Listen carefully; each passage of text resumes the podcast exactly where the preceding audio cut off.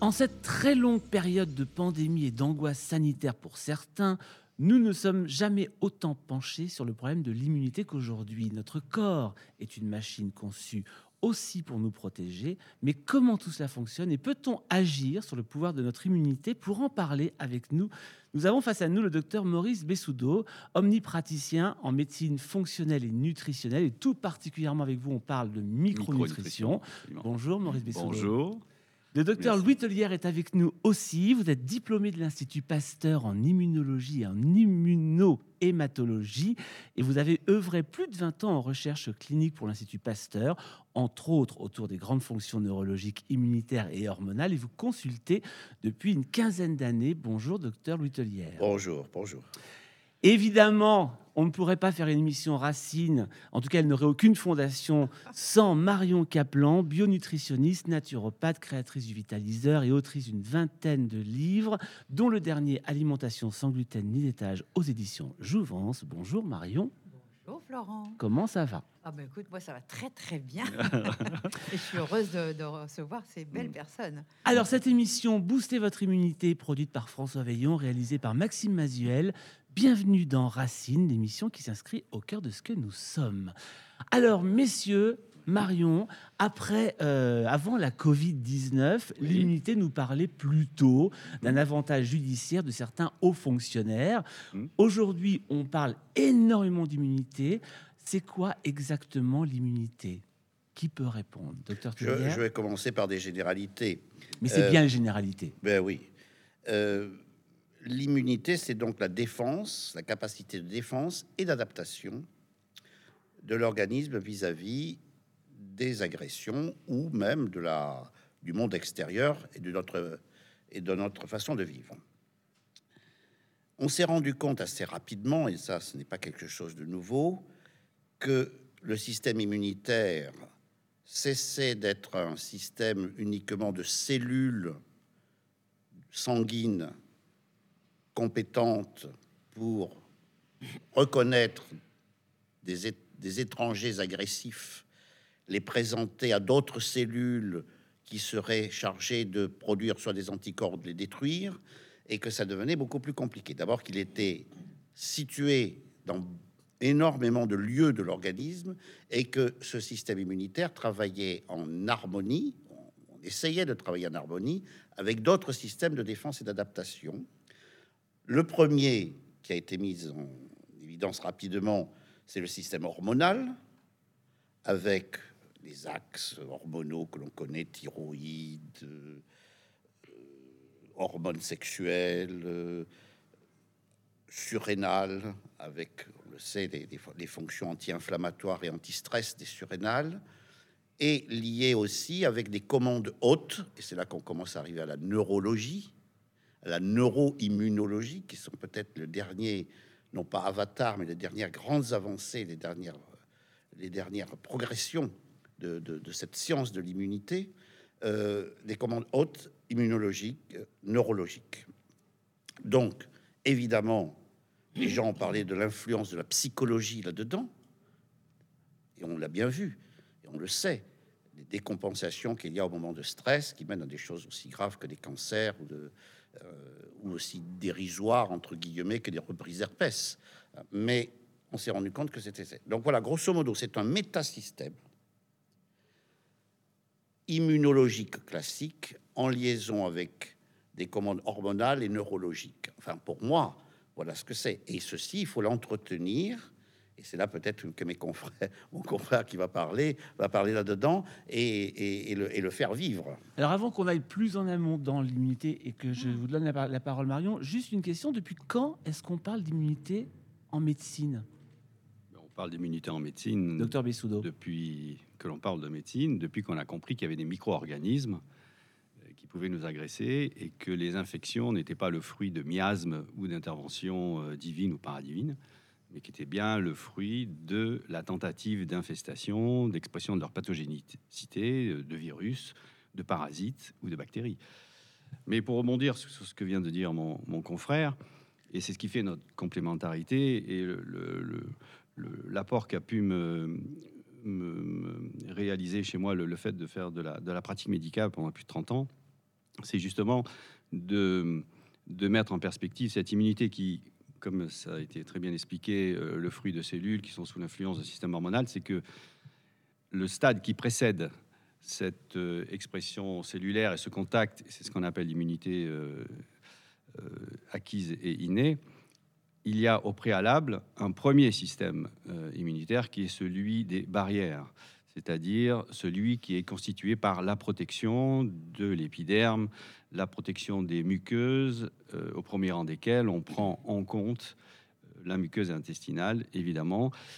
Dans le terme intestin, il faut comprendre à la fois intestin grêle et côlon. Il faut commencer à davantage faire la distinction tant est importante l'action du microbiote, et en particulier du microbiote au niveau du côlon. Et peut-être, on en parlera ensemble tout à l'heure, l'implication pour, que pourrait avoir un certain microbiote dans l'invasion par voie digestive de la Covid, puisque c'est un sujet d'actualité. Ça veut dire, docteur Bessoudo, que la peau est le- la première barrière, finalement, de l'immunité? Toutes les barrières, la Toutes- peau et la muqueuse intestinale, et les Toutes muqueuses. les portes d'entrée. Voilà. Toutes les portes d'entrée. La bouche. Il y a un microbiote dans la bouche. Des protections. Il y a un pH particulier de la bouche. L'estomac. Une espèce de chaudron acide qui est justement fait pour ça.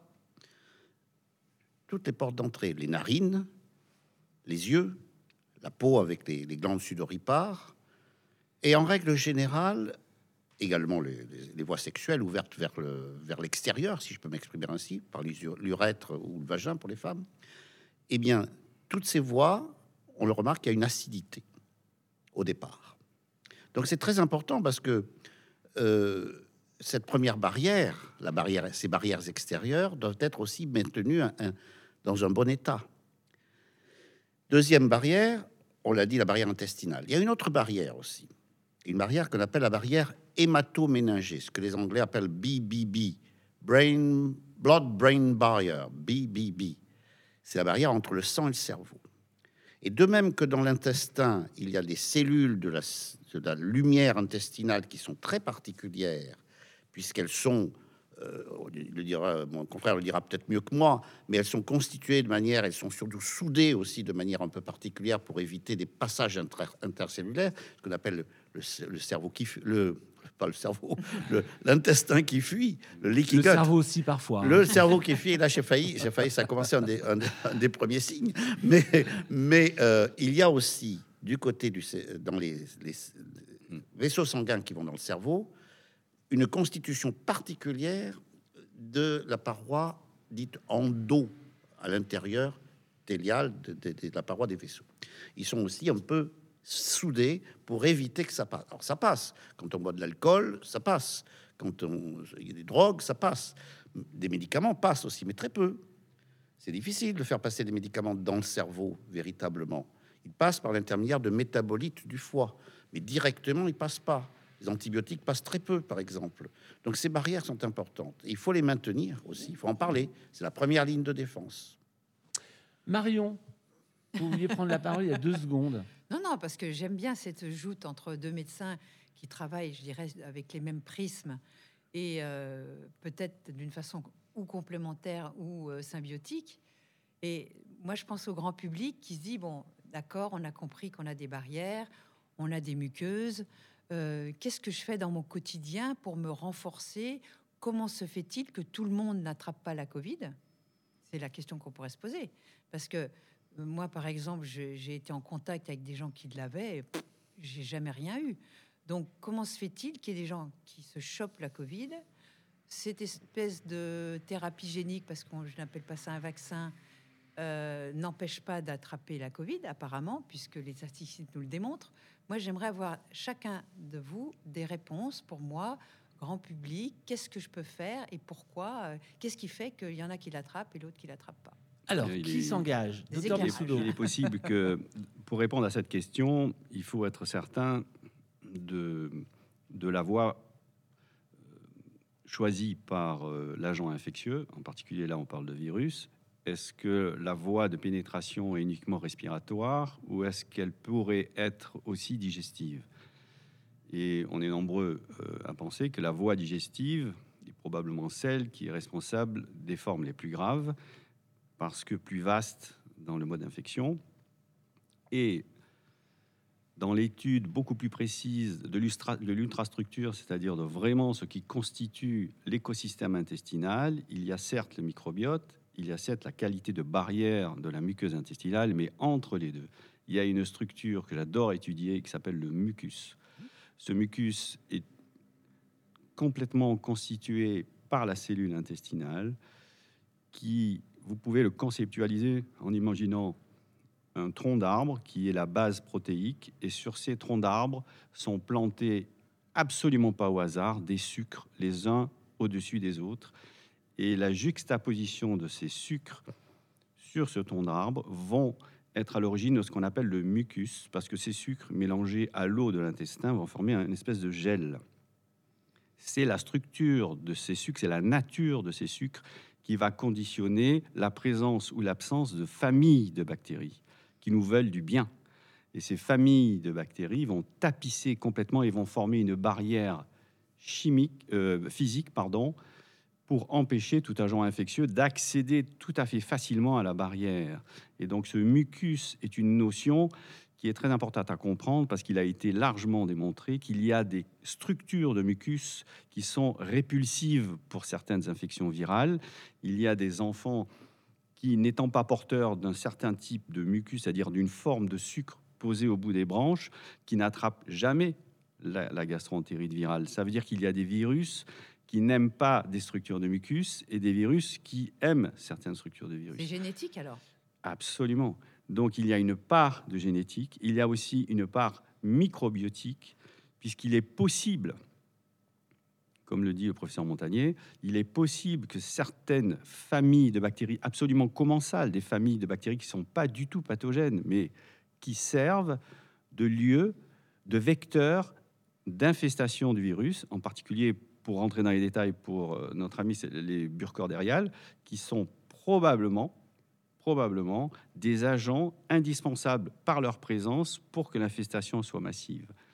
il est tout à fait possible que malheureusement, certains microbiotes soient plus propices à l'invasion virale. Donc en gros, quoi qu'on fasse, si génétiquement on a un mucus qui contient des familles ou délétères, on sera plus facilement infecté. On sera plus facilement infecté. on sera infecté. Absolument. Ce que, pardon, ce que l'on appelle le système, tout à fait, je suis tout à fait d'accord avec cette histoire de mucus, une espèce de, gel comme, qui fonctionne un peu comme un tapis roulant en plus, en, en circulation, euh, est, fondamentale. la notion des, des, bactéries commensales aussi, et de bactéries qui peuvent être vecteurs d'autres agents infectieux. Nous avons effectivement hérité de maman, la plupart du temps, un système immunitaire et un système de fonctionnement de cellulaire particulier et qui est de base génétique. Euh, on sait très bien. Nous voilà bien. C'est une partie. Heureusement, ce n'est qu'une partie du système immunitaire. L'immunité dite innée, c'est-à-dire qui nous est donnée à la naissance. Heureusement qu'elle est là, parce que l'autre, elle est acquise. Donc il faut l'acquérir. Et l'acquisition se fait par l'expérience. Et l'expérience, ça veut dire l'infestation et l'agression. pour permettre d'avoir des cellules mémoire qui se souviennent de l'agresseur et qui, si on revient titiller, reprovoquer ces cellules mémoire, elles vont faire leur boulot. C'est-à-dire soit faire des anticorps, soit se transformer en, en tueur, si on peut dire. Donc on a hésité on a hérité, pardon, de ces systèmes qui se, le système acquis va se mûrir petit à petit. Et d'ailleurs, ce qu'on appelle les T lymphocytes, c'est T veut dire du thymus. Le thymus est mature à 7 ans, 7-8 ans. Hmm. Avant, il faut se débrouiller avec ce qu'a donné maman. Et, c'est pour ça que dans les temps anciens et dans certains pays, malheureusement, la mortalité infantile est terrible. Parce que l'enfant ne n'a que ça à sa disposition, eh même si l'environnement va lui apprendre très très vite que que ça que c'est pas aussi facile que ça à l'extérieur. quels vont être justement les, grands paramètres pour pouvoir euh, modifier ce terrain quand il n'est pas terrible au départ? Déjà, mm. moi je mes, amis mes amis nutritionnistes euh, ou micronutritionnistes, même certains, euh, ont appris qu'il fallait pas, comme, disaient certaines personnes, sauter comme des cabris et dire il faut désacidifier, il faut désacidifier, il faut désacidifier. Non, attention, faut pas y aller trop. Ce sont des équilibres parce que, comme je vous l'ai dit, ces portes d'entrée sont acides. Et le pH dans le côlon, l'intestin grêle varie, il est assez acide aussi. Dans l'appareil urinaire et génital, il est assez acide. Donc, euh, ok, désacidifions, mais pas trop. Déjà, une première chose. Deuxièmement, mon confrère va vous dire après qu'est-ce qu'il faut faire pour euh, construire ce mucus, euh, le travailler. euh, voilà. Et on parlera aussi tout à l'heure des neurotransmetteurs qui peut-être jouent aussi leur rôle. Ah ouais, magnifique. Euh, alors, docteur Bessoudo, L'installation de ce microbiote, elle se fait dans les deux, trois premières années de la vie. Et elle est très dépendante dans sa qualité. Et la qualité première d'un bon microbiote, c'est la diversité. C'est très important. Les, et la l'ampleur. alimentaire donc, Non, non, non. La Ah non. diversité des bactéries à des qui bactéries. pardon. s'installent. Les familles de bactéries. La question est de savoir qui est la poule et qui est l'œuf. En fait, c'est la question que je me pose et, et j'ai pas encore trouvé la réponse, mais il me semble que ce sont plutôt les bactéries qui nous choisissent plutôt que notre système qui choisit les bactéries. Et ça remet en question tout le paradigme. Mais je pense que c'est vraiment ça qui se passe. C'est que les bactéries choisissent parce qu'elles sont capables par voie épigénétique, c'est-à-dire qu'elles s'intègrent dans notre intestin, elles interrogent la cellule, est-elle capable de produire le mucus qui m'intéresse?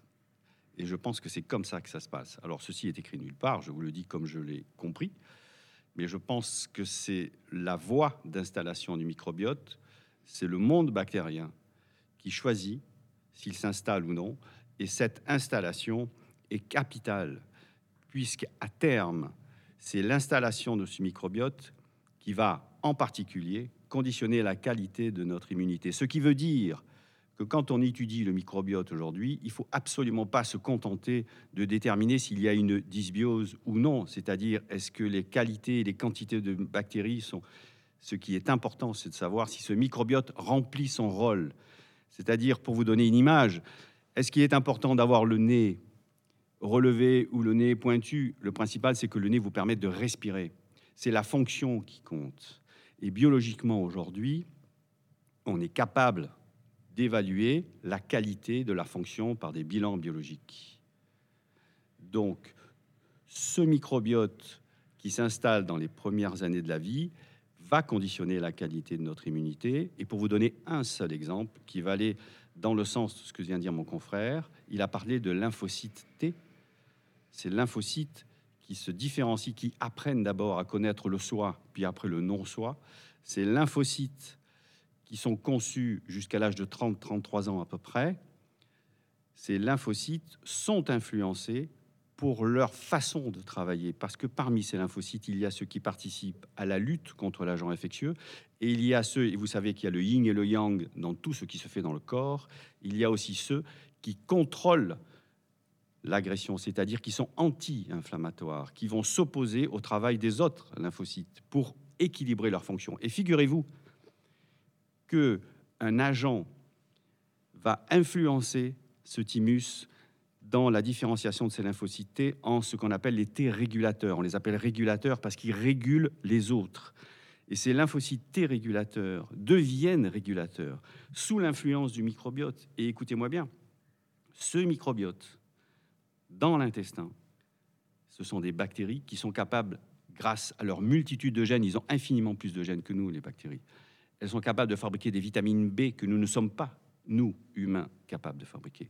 Et dans la voie de formation de la vitamine B, la vitamine B2 par exemple, sur la, la différence, sur, la, sur les différents échelons qui vont mener à la vitamine B, il y a un échelon intermédiaire qui échappe à la bactérie, qui rentre en nous et qui va dans le thymus être à l'origine de la différenciation des lymphocytes T en lymphocytes T reg. C'est-à-dire que la tempérance de notre immunité dépend de la qualité de la production de cette substance par notre microbiote. Chez cette bactérie, cette transformation mène à une vitamine B, mais pour notre immunité, c'est un stade intermédiaire. J'espère que je suis assez clair dans mon explication. C'est ce stade intermédiaire qui rentre. C'est juste pour vous imager vous conceptualisez le rôle, la fonction fondamentale de ce microbiote pour la qualité de notre immunité dès le plus jeune âge. Et que ce microbiote s'installe probablement en fonction de notre capacité à répondre à ces exigences.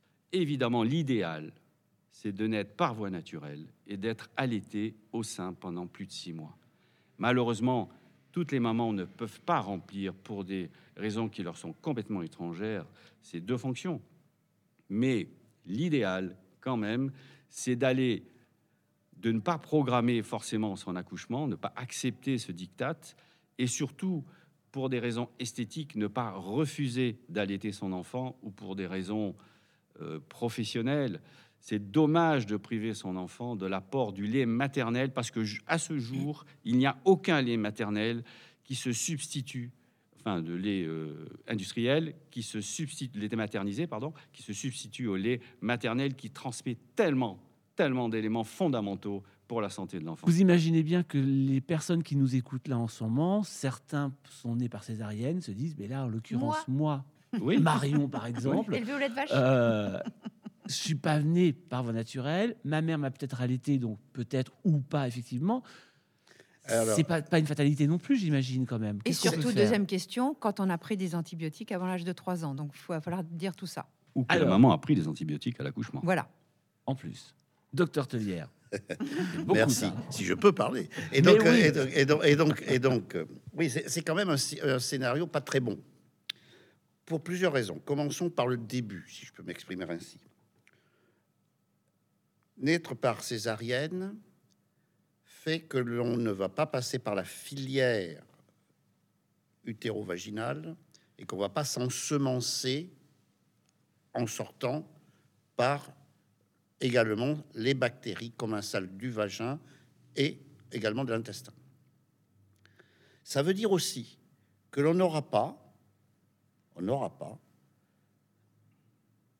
une substance naturelle donnée au moment de l'accouchement pour qu'il y ait une un élargissement du col utérin. Cette ocytocine naturelle n'aura pas été donnée elle n'aura pas été donnée. Et cette imprégnation par l'ocytocine naturelle, là travaille sur les neuromédiateurs dont vous parliez tout à l'heure, et c'est un des premiers, j'allais dire, coups bas donnés à l'enfant, malheureusement, parce que ça peut, malheureusement dans certains cas, conditionner ce qui va être sa capacité à gérer l'équilibre nécessaire des neurotransmetteurs. Déjà, l'enfant part avec un handicap il pourra être, je vous le dirai plus tard, c'est un, neuromédiateur particulier qui est absent, c'est le GABA, l'acide gamma aminobutyrique. Et si ce GABA n'est pas, la capacité de répondre au GABA n'est pas donnée, l'en- l'enfant pourra être un- un enfant avec des problèmes de développement, de comportement et éventuellement également de sensibilité à la douleur, euh, de sensibilité à beaucoup de choses nocives. Euh, donc ça part mal déjà au départ. Vous voyez ce que je veux dire Je peux parler, je peux citer mon exemple. Je suis née par césarienne un vendredi parce que ça embêtait le, gynéco euh, de venir faire un accouchement le week-end. Et donc, forcément, en 56, hein, on se posait pas toutes ces questions. Et euh, j'ai pas eu l'ocytocine qui, qui est euh, générée par l'enfant qui dit Ouh, je suis prêt, je peux sortir. On m'a pas laissé générer ça. Et c'est pour ça que je suis un peu une hyperactive, un peu dépressive, etc. Je me soigne en travaillant, en faisant plein de choses. Mais au fond de moi-même, j'ai pas cette joie que peuvent avoir des gens, euh, je dirais, naturellement. Et je suis un exemple ça, vivant de ce que ça- tu dis. ça- peut, ça peut avoir Ouais. certainement. Mm. Euh, autre chose qui peut avoir être arrivé aussi, bon, c'était aussi le la constitution de, Mm. de, de ce, de, cette, euh, de cette immunité donnée hein, par euh, gratis prodéo, si on peut dire, par la, par, par la maman. Après, c'est vrai que les trois premières années sont, sont importantes pour aider à constituer cette, cette, cette, cette flore. Et un enfant qui est né par césarienne est un enfant qui est très beau parce qu'il n'est pas fripé par la, par la descente, mais il peut avoir, euh, il peut avoir quelques petits problèmes digestifs. Et la maman aussi ne pas allaiter aussi parce qu'il n'y a pas eu l'imprégnation. Toute la l'hormone, c'est ou même à l'époque, pas envie Voilà, d'arrêter. hein. exactement. Ceci dit, je suis tout à fait d'accord. Microbiome efficace ne veut pas dire forcément je mange de tout, parce qu'on voit bien qu'il y a des enfants qui mangent de tout. Qui sont en diversification alimentaire dès l'âge de 6 mois, comme c'est recommandé, où les mamans font tout comme il faut, donnant tout ce qu'il faut, où elles ont même allaité, c'est pas 6 mois, peut-être au moins 3 mois ou 4 mois, et malgré tout, ça va pas. Donc, c'est là qu'interviennent d'autres choses, que ces régulations ne se font pas, et que il y a peut-être, effectivement, voir ce qui s'est passé pendant la grossesse. Voir ce qui s'est passé. Parce qu'il y a des mémoires immunologiques encryptées et qui sont passées, hein, qui sont, certains disent qu'elles sont même générationnelles, mais euh, pourquoi pas? Si on peut passer à une fois, pourquoi que ça peut passer, passer avant Moi, ça me semble pas complètement cinglé. Ça veut dire dire que ça veut dire que l'immunité a rapport à l'épigénétique, l'environnement, les mémoires, et à la génétique. la généalogie génétique, et la génétique. Tout ça vient faire une sorte Bien de sûr, gros ça, sac. ça vient l'individu. Quand j'ai commencé à faire de l'immunologie à l'Institut Pasteur, le premier grand cours d'immunologie où j'ai été admis, euh, les polycopes, comme on disait d'immunologie, ça faisait une pile qui était grande, haute de tout, de tout le savoir immunologique de l'époque. Ça faisait une pile de 20 cm de haut. Ah oui, quand même. Maintenant, je pense qu'elle passerait euh, le toit de- de- du télégraphe. Euh, oui, c'est-à-dire que c'est énorme ce qui s'est passé. Et la compréhension du microbiote au-delà, au-delà, et ça, je suis ravi qu'on le dise enfin, que c'est pas uniquement l'analyse des populations bactériennes qui constitue une analyse intelligente d'un microbiote, et ensuite on va le corriger en, faisant- en donnant des probiotiques dont on Non, ne sait non. pas ce qu'ils vont donner. Absolument. Ça, Hein, c'est- c'est la fonctionnalité qui Ah ouais, compte. ah, on est d'accord. On est fonctionnalité. d'accord. Alors c'est Pour intéressant. l'instant, on est d'accord pour l'instant. C'est intéressant parce qu'aujourd'hui, et Marion en est, quand même euh, la preuve, aujourd'hui, on parle effectivement en priorité, quand on du- d'immunité et en tout cas de microbiote, on parle en priorité d'alimentation. Ouais. Alors on en est où déjà par rapport à ça? Après, on reviendra sur les neurotransmetteurs parce qu'il faut quand même qu'on explique un peu ce que c'est. Euh, mais en matière d'alimentation, est-ce que justement ça peut agir pour favoriser une immunité qui serait un peu basse, par exemple Et est-ce que ça peut suffire? Alors, en termes d'alimentation, il y a deux aspects aujourd'hui, en 2021.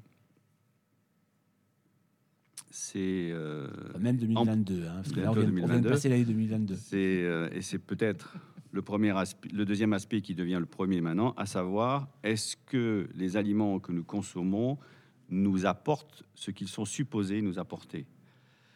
Euh, évidemment, il faut avoir une alimentation totalement diversifiée, euh, ne pas être sélectif, sauf s'il y a des problèmes de tolérance, euh, parce qu'il y a des substances absolument impossibles à synthétiser par l'organisme humain et qui sont fondamentales pour le bon fonctionnement euh, de l'organisme et que ces substances ne sont correctement absorbées que si l'écosystème intestinal est parfaitement fonctionnel. Ça, c'est une pierre lancée dans l'univers des véganes? C'est une pierre lancée dans l'univers. C'est pas une pierre lancée dans l'univers des véganes parce que euh, il est possible que l'esprit, pas vegan parce que vegan c'est trop extrême et ça prive vraiment trop, trop euh, le- le- le- le- l'esprit vegan de- de- de- d'apports alimentaires fondamentaux.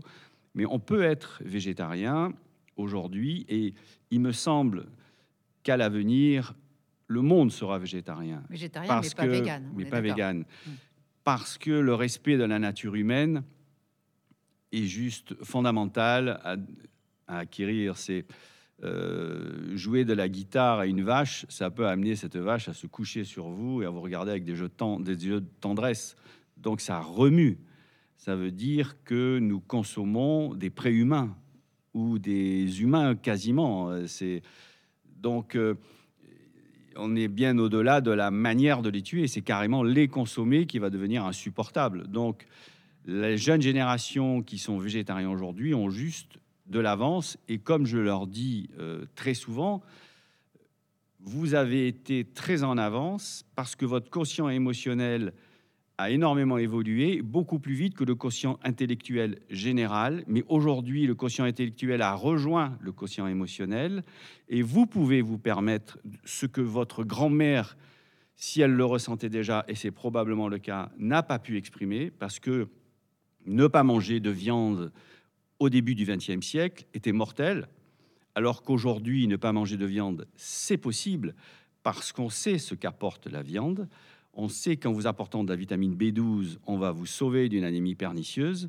On sait qu'en vous apportant de la carnitine ou de la carnosine, parce que votre organisme, du fait de son polymorphisme, est moins capable qu'un autre de les produire, on sait qu'en vous en apportant, vous ne serez pas carencé de carnosine, par exemple, qui protège votre cerveau de l'agression du sucre, ou la carnitine qui permet chacune de vos cellules à utiliser les acides gras pour produire de l'énergie.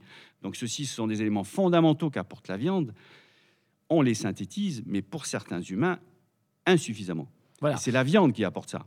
Donc, aujourd'hui, on est capable d'évaluer biologiquement quel est le niveau de capacité de chaque or- organisme à manger végétarien, à vivre son végétarisme, parce que, à mon sens, et c'est tout à fait personnel, et je ne suis absolument pas végétarien, mais je pense que je suis has-been, parce que je pense que l'avenir, c'est le végétarisme, parce qu'il me paraît complètement impensable avec l'évolution émotionnelle du monde.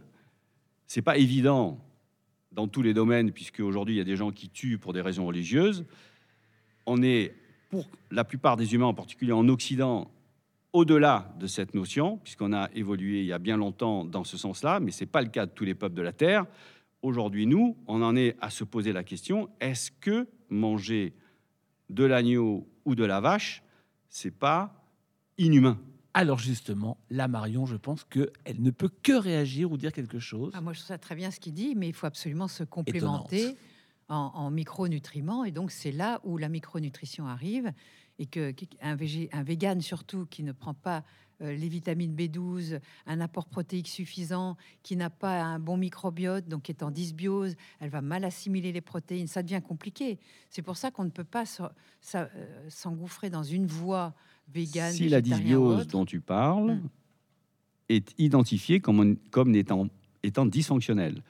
Parce qu'aujourd'hui, dans les bilans, très fréquemment, je trouve des gens qui seraient en dysbiose Mhm. par les bilans que nous faisons, mais en même temps, quand tu évalues la fonctionnalité, c'est-à-dire les acides gras à chaîne courte et les acides biliaires secondaires, quand tu les évalues, tu te rends compte que ce microbiote que tu prends pour être une dysbiose, en fait, remplit une fonction parfaitement. Donc, il faut se poser des questions sur l'interprétation, et mon ami va nous apporter des... ouais. Docteur Solière, Je, je- je vais être celui qui, paradoxalement, alors qu'il fait de la recherche, elle va être le, va- elle va être le plus, le plus terre à terre. Il faut ça s'écouter. fait du bien Oui, oui, oui. Il faut, c'est- et il faut s'écouter. Je suis souvent surpris de voir des patients végétariens ou, végét ou véganes arriver avec des surpoids ou arriver avec des fermentations très importantes. Donc on voit que c'est pas uniquement leur qualité, parce qu'ils mangent bio, ils mangent que du truc, ils se supplémentent, ils font, ta- ils font attention à tout. Et par- mais malgré tout, ça va pas. Donc il y a les raisons exposées sur en fait que c'est pas si simple et que c'est la fonctionnalité qui tient. Et il y a aussi des, choses toutes bêtes, des associations. Dans le végétal, le végétal, il y a du sucre. Tout ce qui est cellulose, ose, c'est un sucre. Fructose, glucose, lactose. Et qu'est-ce que ça fait un sucre? Sucre plus eau égale acide plus méthyle. C'est de la fermentation méthylique. Première année de chimie. Moi, j'ai fait de la chimie en même temps Mais les gens ne savent pas ce que c'est que la méthylation et le méthyle. Mais, Il va mais- l'expliquer. Eh bien, c'est très simple. C'est-à-dire que quand il y a une fermentation, on produit un petit peu d'alcool. Tous les sucres, quand on fait du raisin et qu'on va le faire fermenter, le petit, euh, le petit jus, le verjus du départ, qu'on appelle, il est acide. Le vin nouveau est acide. Le, ver, le verjus est acide. On en fait des sauces en cuisine. hein. Le verjus est acide. Et il est légèrement Alcoolique. fermenté. Mm. Hein, avec des, il bulle pas, mais enfin, il est fermenté. Donc, il faut pas s'étonner. Donc, il y a des associations qui ne, qui ne, qui ne vont pas. Vous voyez ce que je veux dire? Associer, en particulier les associations vi- viande et, et féculents. Hein, le, ste- le steak frites ou le spaghetti bolognaise, il n'y a rien de mieux pour euh, faire le ballon, hein, pour faire la montgolfière. Mais, euh, donc, je plaisante, mais vous voyez ce que je veux dire C'est Oui, il mais faut c'est bon de le rappeler. il faut réfléchir à des choses aussi. On, on est parti, on est parti, on est parti haut. On va, on va, on va continuer haut. Mais rappelons-nous aussi, hein, rappelons-nous aussi les associations de base, les notions de base, et s'écouter. il n'est pas normal, après avoir mangé un repas, d'être gonflé comme une outre.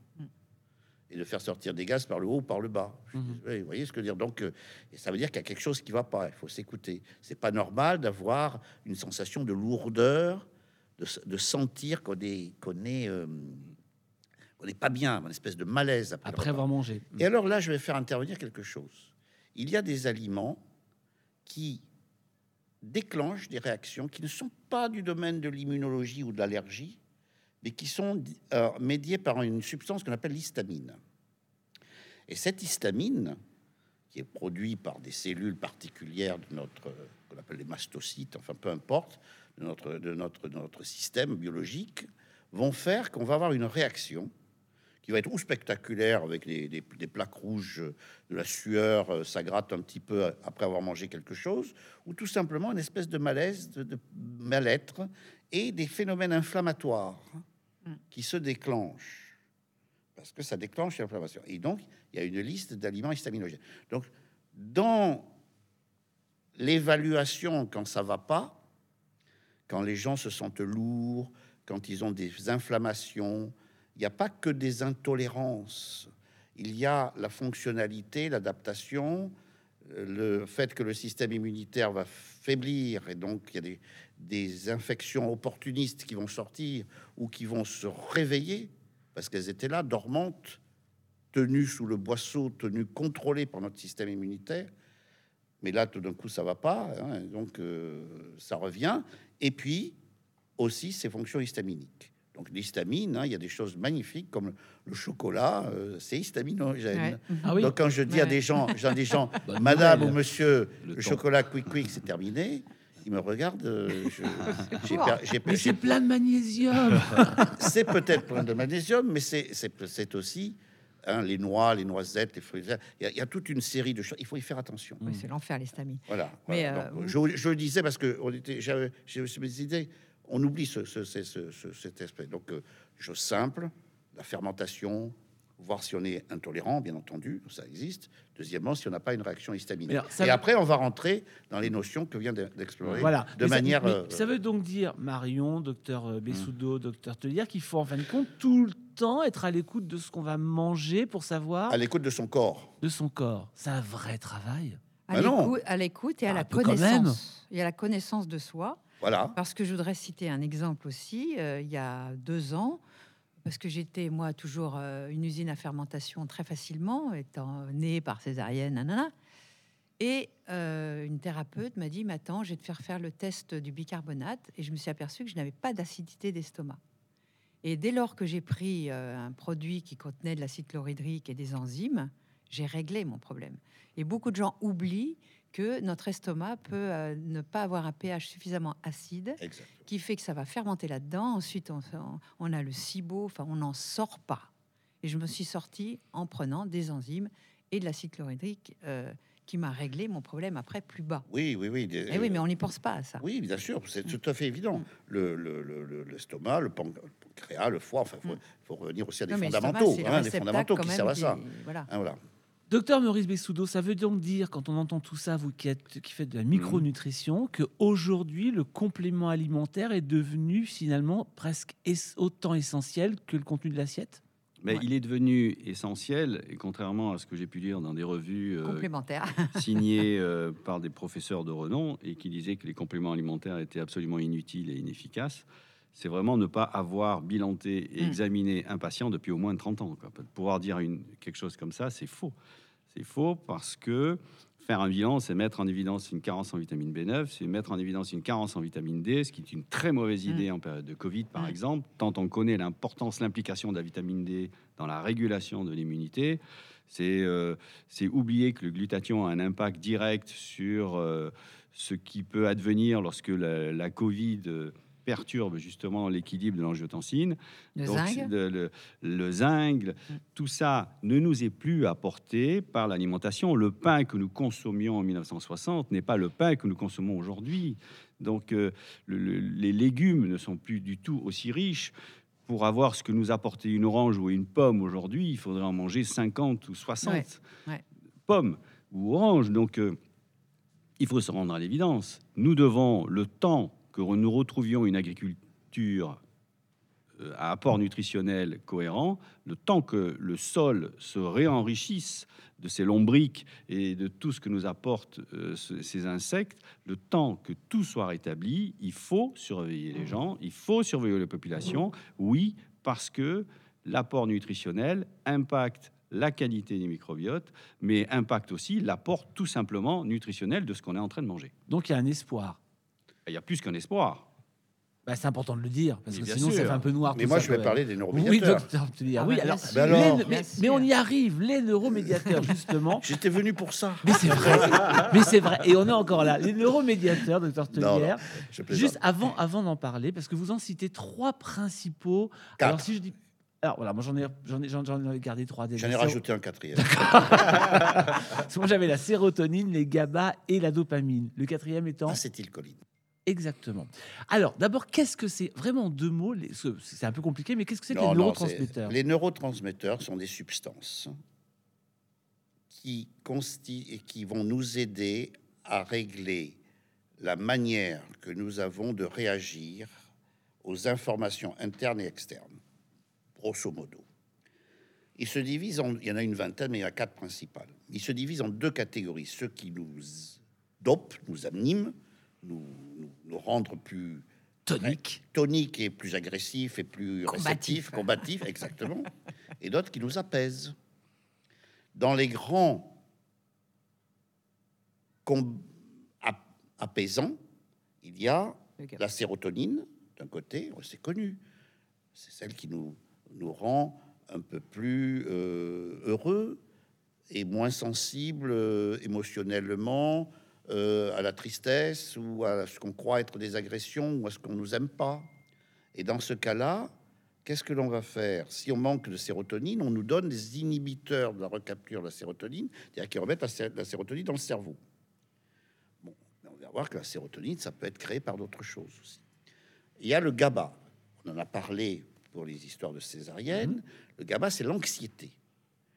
Les benzodiazépines, les, an- les tranquillisants, Qui comme- calme l'anxiété. ils calment l'anxiété. on d'accord. on produit notre tranquillisant naturel, on produit notre anti ne- euh, dépressif naturel, dépression naturelle, on produit notre tranquillisant naturel, qui est le GABA, et qui aussi conditionne le seuil de sensibilité à la douleur. Et puis, on a le- le- la contrepartie, la dopamine, c'est-à-dire euh, l'envie d'en découdre, euh, l'envie de compétition, euh, l'esprit aventureux, euh, la voilà. Et l'acétylcholine, c'est autre chose, c'est la mémoire, l'association des idées, la, sensibilité aux atmosphères. Et on est, on a tous le cocktail, mais on a des drives, on a des fils rouges et on a des personnalités. Une personnalité dopaminergique, c'est quelqu'un qui euh, aime en découdre. Il aime bien se, ba- se battre à condition de gagner. Vous voyez ce que je veux dire, Mhm. d'accord? Hein, c'est comme je l'avais exprimé, c'est James Bond. Il n'est pas forcément très très Ça malin, peut être le mauvais joueur, par exemple. très mauvais joueur, très très mauvais joueur, séducteur, euh, faisant le mariole, comme on dit. Vous voyez ce que je veux dire? Voilà. Donc euh, voilà. Et il y a des gens qui sont comme ça. Il y a même des gens très connus qui sont comme ça. Des grands capitaines ou capitaines femmes d'industrie sont comme ça. Politiques sont souvent comme ça. Bah, c'est le portrait du dirigeant, finalement. C'est le portrait d'un certain parti de dirigeants, d'un certain type DSK. de certains. Ça, c'est là, il y avait d'autres choses. Il y avait d'autres choses euh, qui étaient peut-être aussi du domaine de compléments mal, mal, mal, mal, mal utilisés. Euh, Dit-on, moi, j'en- je ne suis pas, je suis pas, je suis pas du tout dans, dans, dans, dans les secrets de qui que ce soit. Et donc, euh, et puis il y a l'acétylcholine, donc qui est cette, euh, cette euh, Sensibilité. sensibilité, hein, le vieillissement cérébral, l'Alzheimer, c'est un défaut d'acétylcholine, d'utilisation ou de production, d'utilisation. C'est pas que ça, mais c'est ça, d'accord? La dopamine, quand il en manque, c'est le Parkinson. On ne bouge plus. Au lieu d'être euh, hyper mobile, Napoléon au pont d'Arcole, euh, invincible et s'avançant la poitrine au vent, non, non, on est recroquevillé, on marche à petits pas en hésitant et on, on tremble pour faire un geste, pour porter une, prendre une tasse de café. Et puis, il y a la sérotonine, bien entendu. Qu'est-ce qui se passe quand on a des, pro- des problèmes, par exemple l'alimentation? Mhm. En fait, quand il y a un problème alimentaire, un problème immunitaire, des alimentations, une conséquence intervient, c'est l'inflammation. Le mot-clé dans tout ça, c'est l'inflammation. Parce qu'elle se produit dès le début. Une de la première réaction de l'organisme pour se défendre contre quelque chose, c'est de créer une inflammation. Et cette inflammation s'exporte. Et elle va dans le cerveau. Et cette inflammation dans le cerveau produit des modifications dans les neurotransmetteurs.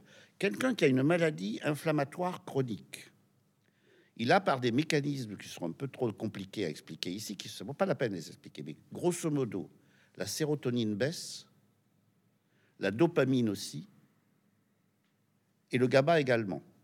Donc quelqu'un qui a une maladie longue, il est déprimé. On va dire, c'est normal, il est malade depuis longtemps. Non, non, non, il y a aussi fonctionnellement et biologiquement une baisse de sérotonine. C'est normal qu'ils soient anxieux. Ça fait dix ans, la pauvre, qu'elle souffre. Elle se demande que va être sa vie. Non, il y a aussi une baisse du GABA. Et donc sa sensibilité à la douleur a diminué. Donc elle a, elle a encore plus mal. Alors, mais la question que je me Et, pose en et- et- écoutant... j'ai pas, j'ai pas terminé. Oh, qu'il est. Et, les- et la dopamine baisse aussi, donc il a plus le drive. Allez-y, allez-y. Non, non, c'est juste la question que je me posais. Qu'est-ce qu'on fait? Non, non. C'est finalement, est-ce que c'est la, la- la maladie qui va faire euh, diminuer les neurotransmetteurs ou les neurotransmetteurs en diminuant qui peuvent provoquer finalement la, pathologie Honnêtement, je ne le sais pas, mais je, on peut penser qu'il peut y avoir des, des cas où ça se passe. Mais toutes ces maladies comme Parkinson, vieillissement cérébral, on a parlé de l'autisme même à certains moments, on a parlé de, certaines formes d'autisme, hein, je ne vais pas m'engager là-dedans, mais euh, on a parlé également de certaines formes également de maladies neurodégénératives en général. Il y a un problème immunitaire et surtout un problème inflammatoire avec deux conséquences des conséquences de déformation des protéines normalement, l'acquisition de protéines un peu bizarrement pliées ou des choses comme ça, et deuxièmement, un défaut dans les neuromédiateurs. Grosso modo, voilà ce que c'est qu'une maladie neurodégénérative. C'est une inflammation, une bizarrerie des protéines et un défaut dans l'équilibre des neuromédiateurs, tout associé. Qui est-ce qui vient en premier? Ou après Je ne sais pas. C'est encore à chercher. C'est encore, ah, pour moi en tous les cas, à, à mon, à mon homme niveau, oui, c'est à chercher. Je- moi, je ne le sais pas. Il y a peut-être des gens qui ont des idées, mais moi, je- pour l'instant, je ne l'ai pas. Donc, en gros, euh, docteur Bessoudo, excuse-moi, parce que là, sur l'inflammation, je voudrais que tu Ben, nous ce, ce que je, ce que je voudrais dire, d'abord, donner euh, juste un, un petit détail parce que c'est ce que m'a appris la, la consultation, et puis après vous donner une image, parce que ça m'ennuie, ça m'ennuierait que l'on comprenne que la nature fait des erreurs. La, première, donc le premier détail que, que je voulais préciser, c'est que tout le monde sait que le tryptophane est à la base de la structuration de la sérotonine, dont, dont parlait mon confrère. Ce qu'il faut savoir, c'est que avaler de la sérotonine ne va absolument pas alimenter le cerveau, puisque la sérotonine ne passe pas la fameuse barrière hématoménagée. Exact. Et que quand vous prenez euh, du tryptophane par la bouche, ce tryptophane a au moins 95% est utilisé par l'intestin, parce que la sérotonine est essentiellement produite par l'intestin Mm. Pour le fonctionnement intestinal. Il y a très très peu de tryptophane qui passe la barrière hématoménagée, parce que après avoir été utilisé par l'intestin, il est utilisé par le foie pour fabriquer la vitamine B, un B3 très exactement, qui est très importante dans son action de détoxication hépatique. La détoxication hépatique, c'est fondamental pour l'homéostasie, c'est-à-dire la stabilité du fonctionnement de la physiologie humaine. Et très peu, donc, il en reste très peu, une fois que ça a été utilisé par l'intestin à 95% et puis par le foie, il en reste très très peu pour passer la barrière hématoménagée. Et ça, c'était ce que je voulais dire par rapport à l'apport alimentaire de tryptophane. Et pour, pour apporter une image à ce que dit mon confrère, lorsqu'il y a une inflammation, effectivement, la voie de synthèse de la sérotonine est modifiée et la sérotonine n'est plus produite. Si vous ne produisez plus de sérotonine, vous devenez anxieux et insomniaque. Mm. Mais pourquoi la nature a prévu ça? Elle fait pas d'erreur, la nature. La nature a prévu ce qu'elle a connu et de l'humain il y a 50 à 100 000 ans. C'est à ce moment-là que les choses se sont établies. Aujourd'hui, nous fonctionnons toujours de la même manière qu'il y a 50 000 ans, au fond de la grotte. Imaginez-vous bien qu'au fond de la grotte, si vous êtes malade, que vous êtes blessé ou que vous avez de la fièvre, il faut que vous restiez éveillé, que vous ayez peur, donc l'anxiété, et il faut pas vous endormir parce qu'il faut boire pour guérir. C'est pour ça que l'inflammation a pour but de vous priver de ce neuromédiateur qui est freinateur, qui vous laisse en anxiété, qui ne vous calme pas du tout, parce que vous ne devez surtout pas être calme, vous ne devez surtout pas être serein, vous devez être anxieux de votre santé et ne pas oublier de boire, donc ne pas dormir En 8 à alerte. 10 heures en alerte pour votre propre santé. C'est pour ça que l'inflammation aiguë s'accompagne toujours d'un défaut de production de sérotonine et en même temps, ça vous met en situation de ce qu'on appelle l'insulinorésistance, c'est-à-dire le mécanisme euh, que l'on rencontre chez les gens qui sont en obésité mais pas encore diabétiques. Pourquoi? Parce que quand on refuse le message insulinique du fait de l'inflammation, on libère des acides gras qui vont amplifier l'immunité. Ce que vous Donc, dites tous les deux, voilà. finalement, ça veut dire qu'il y a un dialogue permanent entre neurotransmetteurs et système immunitaire? Oui, Permanent. permanent. Et puis surtout, je dirais que pour aller plus loin, la fièvre, par exemple, c'est bon. Absolument. Il y a des pays où on ne peut pas considérer que la médecine soit arriérée, comme au Japon. Mes confrères japonais, nos confrères japonais, ne vont pas traiter une fièvre. Sauf si évidemment c'est un petit enfant ou un vieillard, où là ça peut être dangereux, avec le risque de convulsion ou le risque de, bon, de, de- déperdition, de déshydratation très rapide. hein. donc on fait un peu, un, peu, gaffe, comme on dit. Mais autrement, ils ne soignent pas la fièvre notre, euh, notre tendance à nous précipiter vers les, les fébrifuges euh, non stéroïdiens et tous les, tous les, les les, toutes, ces molé- toutes ces molécules qui sont là- qui- à notre disposition, dont on consomme comme ça, mais on n'a même plus besoin de prescription, on peut y aller, on y va. Euh, il y a beaucoup de gens qui vous disent, euh, et moi je fais partie des gens qui disent attention, c'est pas normal. La, la fièvre est faite pour quelque chose. Mm. Alors il faut pas, il faut pas qu'elle dure trop longtemps, qu'elle soit trop forte, parce qu'au-delà de 42 ou 43 degrés, euh, 42, je crois. les enzymes, vos enzymes euh, ne sont plus, euh, de son, euh, meurent. Les vitamines sont cuites, c'est le cas de le dire. hein. D'ailleurs, dans la, dans la cuisson, hein, on mais euh, voilà, il faut, il faut du cru aussi, hein, parce que pour, euh, si on veut avoir ces fameuses vitamines dont on parle, Mm. hein, parce que sinon, on, va manger, on peut manger tout ce qu'on veut, et du bon et du bio, mais voilà, donc euh, je, je m'égare un petit peu, mais pour, pour dire que pour construire ce système-là, les systèmes d'alerte sont faits pour être respectés. Douleur, un petit peu, il faut être attentif, il faut s'écouter. Dolor, calor. Mhm. Rubor, Rubor, qui était la rougeur aussi. On, a- on, a- on nous apprenait ça en médecine. Donc voilà, il faut être, il faut être, il faut être, faut, faut nous écouter.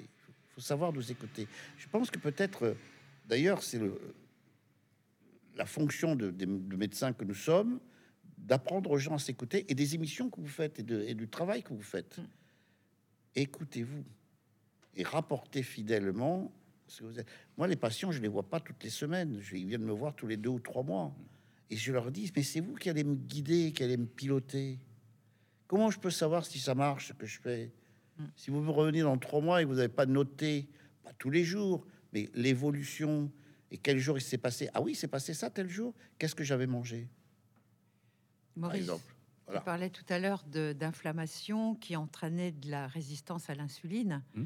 Et notre mode de vie aujourd'hui est beaucoup, beaucoup promoteur de résistance à l'insuline Absolument. du fait de manger trop sucré, trop de céréales à index glycémique élevé. Tu peux nous en parler?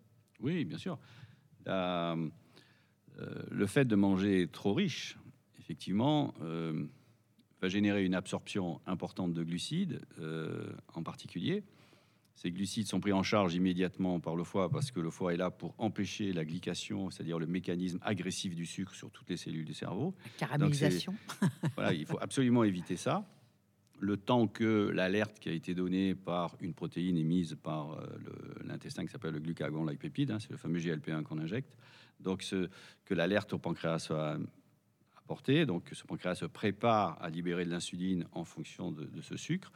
Ce sucre-là, une fois qu'il a été utilisé pour refabriquer la réserve en, en sucre du foie, puisque tout le monde sait qu'il y a une réserve de sucre dans le foie, une fois que le foie a fait ce qu'il fallait pour, euh, pour ce dont il avait besoin, le sucre va être transformé euh, en triglycérides, Mm. en fait, par les cellules hépatiques.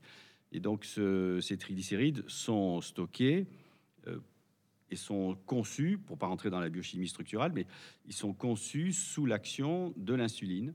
L'insuline qui monte au moment où vous mangez du sucre va rencontrer un récepteur sur les cellules adipocytaires, c'est-à-dire les cellules qui font le gras. Et ces cellules adipocytaires sont capables de réceptionner l'insuline. Et la réception de cette insuline se traduit à l'intérieur de l'adipocyte par tout un mécanisme de synthèse de la transformation de ce sucre en triglycérides. Ça, c'est lorsque le message insulinique est bien transmis à la cellule adipocytaire. Se trouve, comme je vous l'ai dit tout à l'heure, que l'inflammation peut interférer dans la qualité de ce message de l'insuline à l'intérieur.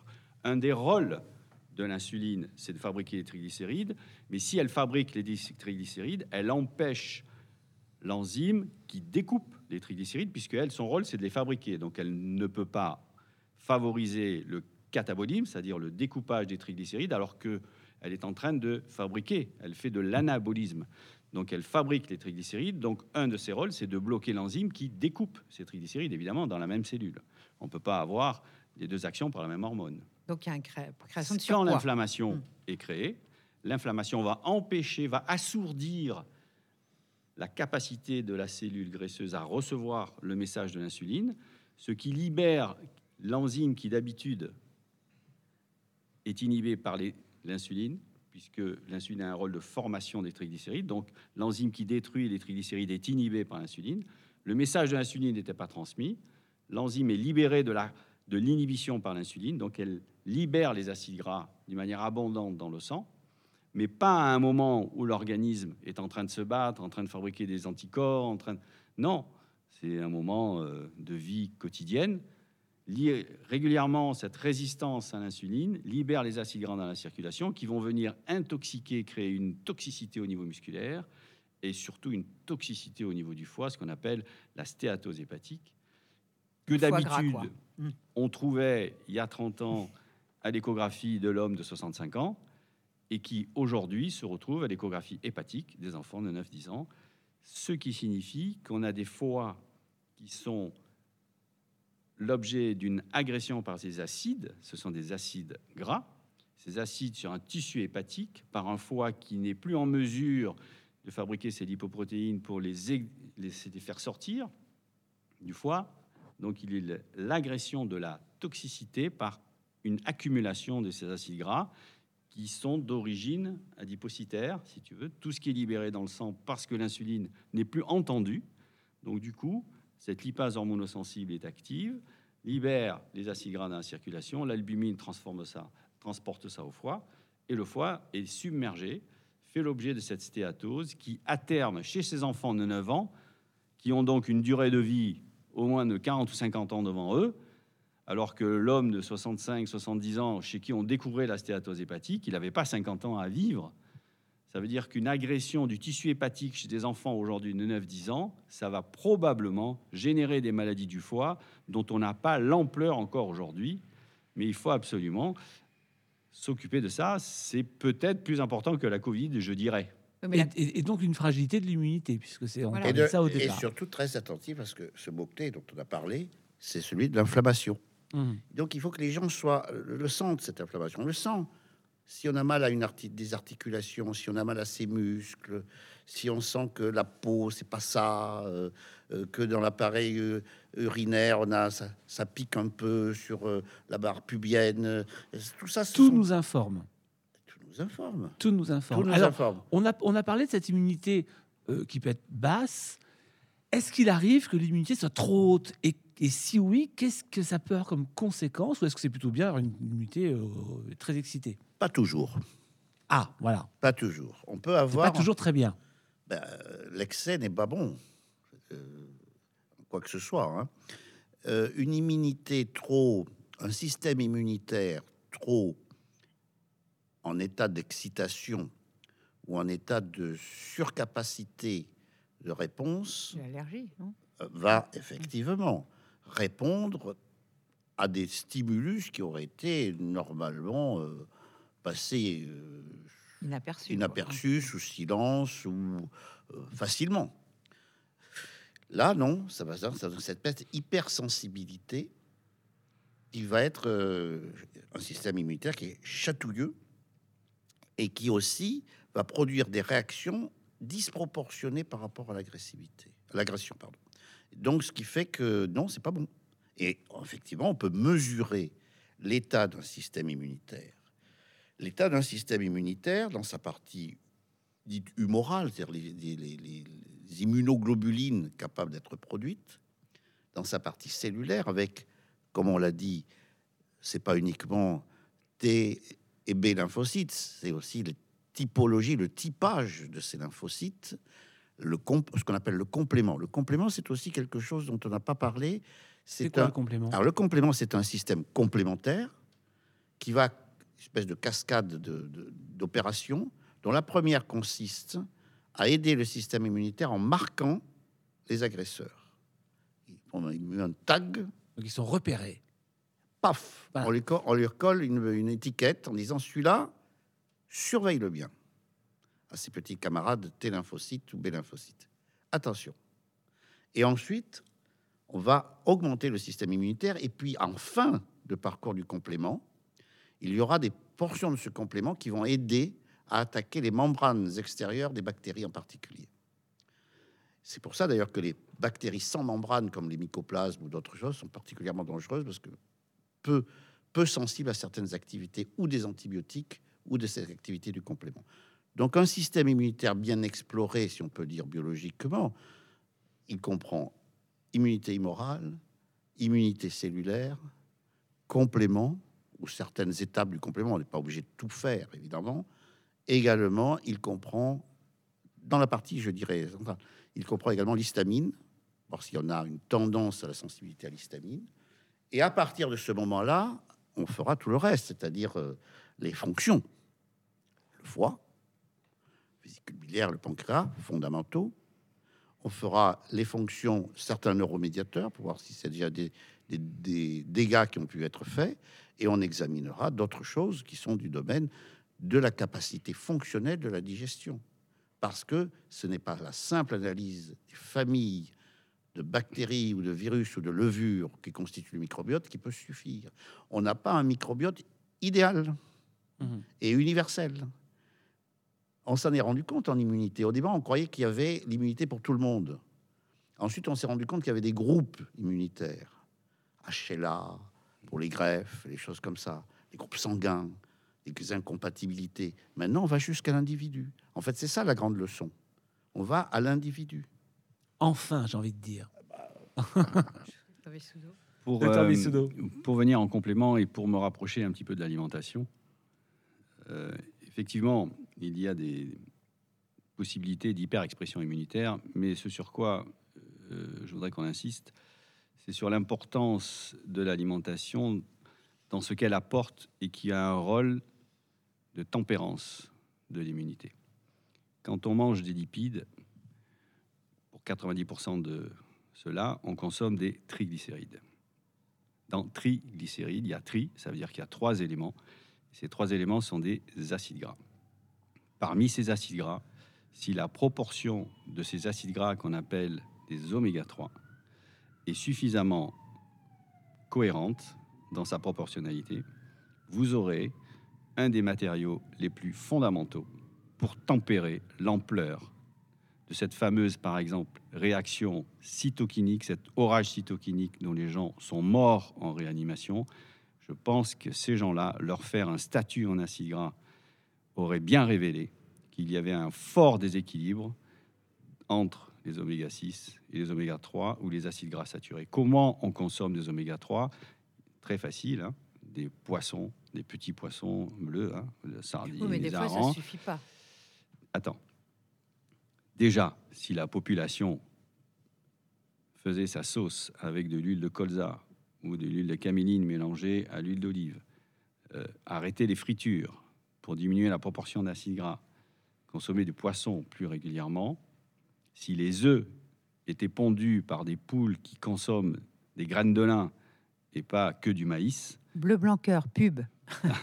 on aurait un apport d'acides gras dits oméga 3, dont le rôle est capital dans la tempérance. Mais quand je dis capital, c'est pas pour faire un effet de manche. hein. C'est vraiment très important. On- si on était entre biochimistes, on pourrait détailler la moindre des réactions. Je serais très à l'aise d'en parler avec qui que ce soit. Et parmi les éléments qui luttent contre l'ampleur de l'inflammation, il y a deux autres éléments qui sont fondamentaux. Les Italiens ont fait de magnifiques études pendant les Covid, pendant, les COVID, pendant le- la première grande vague. Et ils ont largement démontré que le taux de vitamine D était directement corrélé à la mort en réa. Mm. Les gens sont énormément corrélés en vitamine, euh, carencés en vitamine D. Donc la vitamine D a un rôle fondamental dans la qualité de l'amplification de l'immunité.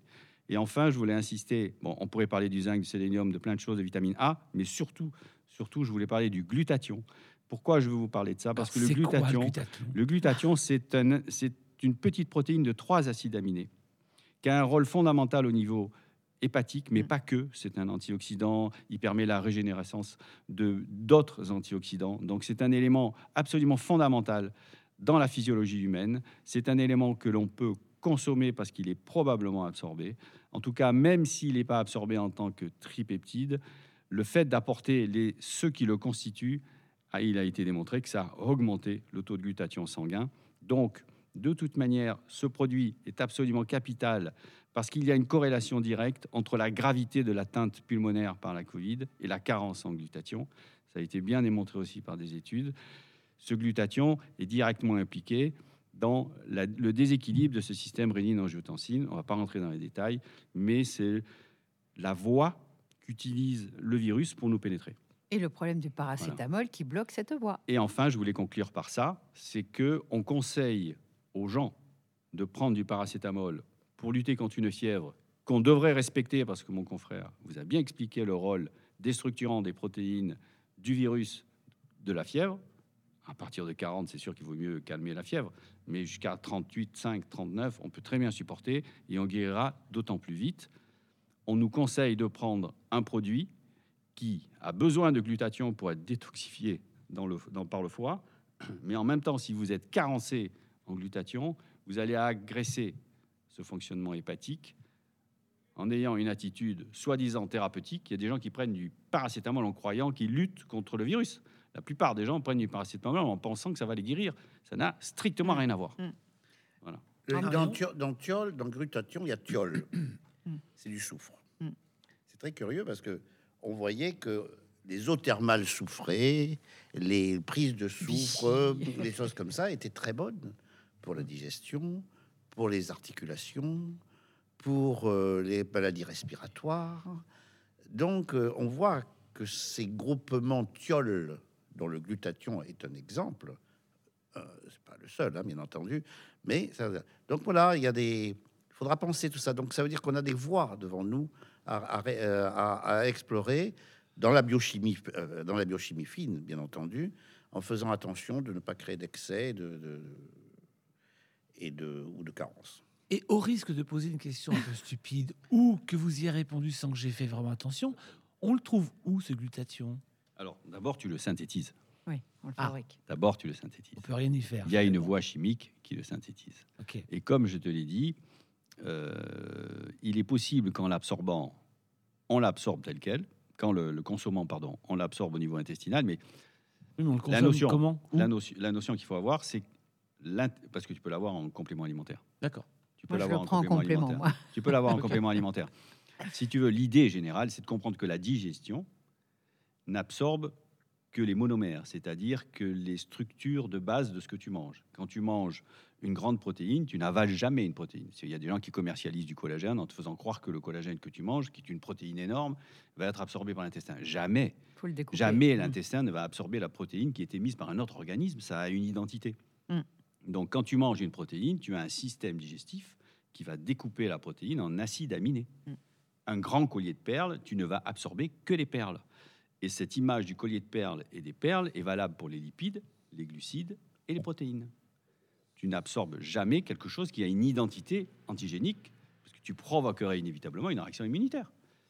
Par contre, au lieu d'avaler la maison, quand tu manges la maison, si tu n'avales que les briques, la brique, elle n'a pas d'identité. Et à l'intérieur, ton corps va faire ce qu'il a décidé de faire avec chacune des briques. D'accord. Voilà. Alors, moi, je voulais Marion. revenir aux oméga 3 parce que quand j'ai découvert la micronutrition il y a à peu près 5 ans, j'ai fait un bilan des acides gras dits érythrocytaires, c'est-à-dire intérieurs dans la cellule. Je mangeais un peu de poisson, mais euh, je pensais bien me nourrir. Tu vois, je prenais des bonnes huiles, etc. Et j'étais carencée en oméga 3. Avec un peu de mercure. voilà. Et donc, toute la problématique, c'est que si tu veux manger beaucoup de poissons, tu vas avoir des problèmes de métaux lourds. Et quand tu es carencé en oméga 3, ce qui était mon cas, bon, j'ai 65 ans, donc j'avais une soixantaine d'années, je me suis aperçu que j'avais une enzyme, la fameuse delta 6 désaturase, qui fait que j'ai beau prendre de, de cameline, tout ce que tu veux, je ne la convertis pas en bons oméga 3. Du coup, je me suis supplémentée et j'ai réglé mon problème. Attention Marion, le, le poisson t'apporte l'oméga 3 déjà transformé. Tu oui, pas mais j'en de mangeais pas, 6. pas suffisamment, Ok, certainement. Puis moi, les sardines, c'est pas ma tasse de thé. quoi. Absolument. Chez ces gens-là, tu peux avoir aussi un défaut de, de contraction de la vésicule biliaire euh, synchrone du repas. Certainement. Parce que tu es stressé. On Mm. parlait d'acétylcholine tout à Oui, l'heure. pas de GABA, pas de Quel- sérotonine. Quelqu'un qui est stressé contracte sa vésicule biliaire quelquefois avant de manger par Mm. un stress. Et du Mm. coup, quand il mange, il n'a pas les selles biliaires qui sont indispensables à l'absorption. Donc, du coup, tu as l'effet qui se coule toxique. C'est non seulement tu n'absorbes pas les acides gras, mais en plus, derrière, tu vas vite aux toilettes parce que tout le gras est resté dans l'intestin. Et quand tu mets du gras dans un tube, ça marche Mais bon, bien. hein. en me supplémentant, j'ai réglé mon problème. Absolument, si tu les prends en mangeant.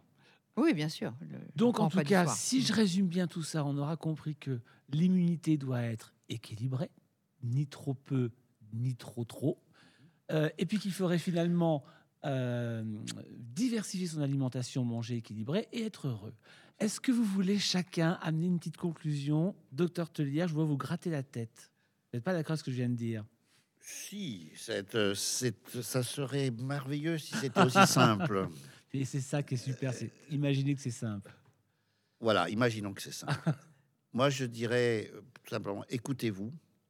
Soyez particulièrement attention aux signes d'inflammation. Les signes d'inflammation, c'est pas uniquement j'ai des plaques sur la peau, c'est aussi d'autres signes diffus, articulaires, respiratoires, des lourdeurs, des espèces de brouillards cérébraux, des problèmes cognitifs. Tout ça, ce sont des signaux d'inflammation. Soyez-y extrêmement sensibles. Et si ça apparaît, et s'il y a de la fermentation, et s'il y a des choses comme ça, ce sont des signes simples à repérer. Il faut aller voir d'excellents confrères comme celui qui était docteur Bessetou qui était avec, avec nous, éventuellement moi, mais bon, ça c'est autre chose. Mais le, le voilà, c'est être attentif, c'est être attentif et ne pas se supplémenter comme ça, euh, se complémenter à tort et à travers, si je peux m'exprimer ainsi, parce que ce n'est pas des dragées de baptême, ce sont des choses qui ont d'une efficacité parfois redoutable. C'est bien de le rappeler. Voilà. Docteur Maurice Bessoudo, une petite conclusion à Oui, tout mais ça. écoutez, le, le- garder la joie de vivre, euh, aimer boire euh, du vin. euh, pour l'homme, deux verres par jour et pour la femme, un verre par jour de vin rouge euh, sont beaucoup plus bénéfiques que pas boire du tout. Donc, garder le plaisir de, de boire de l'alcool. euh, De ne pas avec- boire du tout d'eau. Hein. ou- et, et boire, On est bien d'accord. bien, bien s'hydrater. En tout cas, c'est pour dédouaner les gens qui aiment bien boire. Oui, effectivement, boire, c'est euh, c'est aussi apporter des polyphénols et apporter des substances que, nous a- euh, que, le, que le raisin a bien concoctées pour nous. Euh, bien diversifier son alimentation et, et surtout être heureux euh, et ne pas hésiter à se faire bilanter au moins une fois par an ou tous les deux ans pour être sûr qu'on n'a pas de carence évidente, notamment en vitamine D. Ne pas prendre d'antioxydants euh, au hasard, en tout cas sous forme de complément, parce qu'un antioxydant qui est sacrifié pour lutter contre un radical libre oxydant, il est devenu lui-même oxydant. Et on n'a Sauf pas l'acide alpha-lipoïque. et, et on n'a pas forcément la- le recyclage dans notre physiologie. Donc, c'est prendre toujours des baies de goji ou tous les jours, tous les jours, c'est pas forcément une excellente idée. Il faut tourner. Voilà, il faut vraiment diversifier. Comme la diversité du microbiote est importante, la diversité de l'alimentation est très importante. Donc, manger de saison, de proximité, pas trop cuit. Vitalisant de Marion, 95 degrés, c'est parfait. Et cuisiner surtout chez vous. Et cuisiner à la maison. Marion, le mot de la fin? Le mot de la fin, je voudrais quand même interpeller euh, un sujet qui me tient à cœur, c'est cette histoire de gluten. d'accord, et de produits laitiers de vache. Je ne compte pas le beurre là-dedans. Parce que euh, j'ai résolu beaucoup, euh, pour beaucoup de personnes des problèmes d'inflammation Mhm. en étant vigilant sur déjà faire un sevrage d'un mois sans gluten, mais complètement et sans produits laitiers de vache. Et parfois, on a 80% de guérison. Donc, soyez vigilants par rapport à ça, sans être un ayatollah que je peux être assez facilement. Euh, je vous conseille de faire, si vous êtes en inflammation, en dysbiose, vous fermentez, vous avez des problèmes d'auto-immunité, des problèmes articulaires, des migraines, etc. Essayez l'alimentation sans gluten, sans aller vous bourrer de, farine de riz, de châtaigne, qui ont un index glycémique trop élevé. On mange trop de céréales de toute façon. Mangez plutôt proche de notre euh, identité euh, donc euh, d'être humain en étant en mangeant beaucoup de légumes, des fruits, des graines, type amandes, noix, noisettes, un petit peu de protéines animales euh, euh, tous les jours. euh, Soit ça peut être un œuf, des escargots, un petit peu le régime méditerranéen, mais plutôt sans gluten. Et vous verrez que euh, vous pouvez avoir des fois, euh, sans, sans prendre de médicaments, avoir des résultats incroyables.